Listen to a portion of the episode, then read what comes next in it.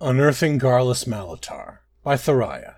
My late husband's organizational habits were atrocious, but right now I appreciate his tendency to hoard things. He had several dog eared volumes and a dozen scrolls relating to the Ayleids, mixed in with his research on the Dwemer, even a few originals. I almost dismissed them due to Quintus's slovenly nature, but even he wouldn't have overlooked that much material being out of place. There's still a lot to go through, but it seems like the witless bastard actually found something.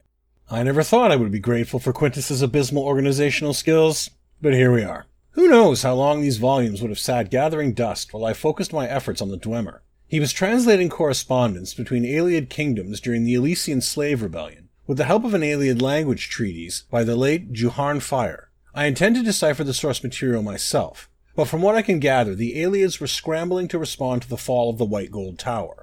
My translation of the Ayleid scrolls confirms that several of the Ayleid kingdoms at war with their rebelling slaves were concocting a plan to turn the tide back in their favor. There are numerous references to an artifact called the Wrathstone, which the Ayleids believed was their answer. They suspected that the Dwemer had it in their possession. They intended to take it from them, by force, and it seemed they failed, but I need to confirm that. I take back everything nice I said about Quintus's mess. I'll die of old age before I find what I need in his collections. If there is a method to his madness, it's lost on me. But he never appeared to have difficulty finding what he was looking for in his squalor. Much as I'd like to never see his face again, I'm going to need that treacherous mind of his.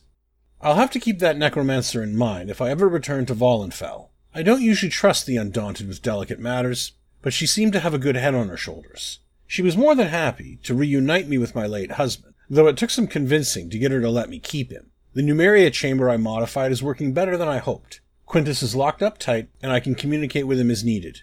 Unfortunately, I can't shut him up as needed. Quintus spent a week venting before he finally realized that his obstinacy was pointless. He's agreed to help me complete his research on the Wrathstone. Enduring his witless barbs is small price to pay. I made the right decision. Quintus was really on to something. He always did have a head for conspiracy. According to the historical record, the Ayleid attacks on the Dwemer were thwarted, and they were ultimately crushed by the Alessians. End of story. But if that was the case, why were the Tharns surveilling Ayleid ruins not long after the death of Juhane Fire? And how did House Tharn convince the potentate to divert resources to building a remote coastal fort during the middle of the biggest civil war in the Empire's history? Aside from the one right now, of course. I don't know how Quintus got his hands on some of those records, but I'd suspect a few favors from the Thieves Guild were involved. The official story of Fort Mistwatch was that it collapsed and was washed away by unseasonable flooding, but that news comes suspiciously after an object was unearthed under the fort. Details are slim, but by the description of it, it could be the Wrathstone. Did they cover up their discovery? I need to see for myself. They may have left something behind that will put me on the trail.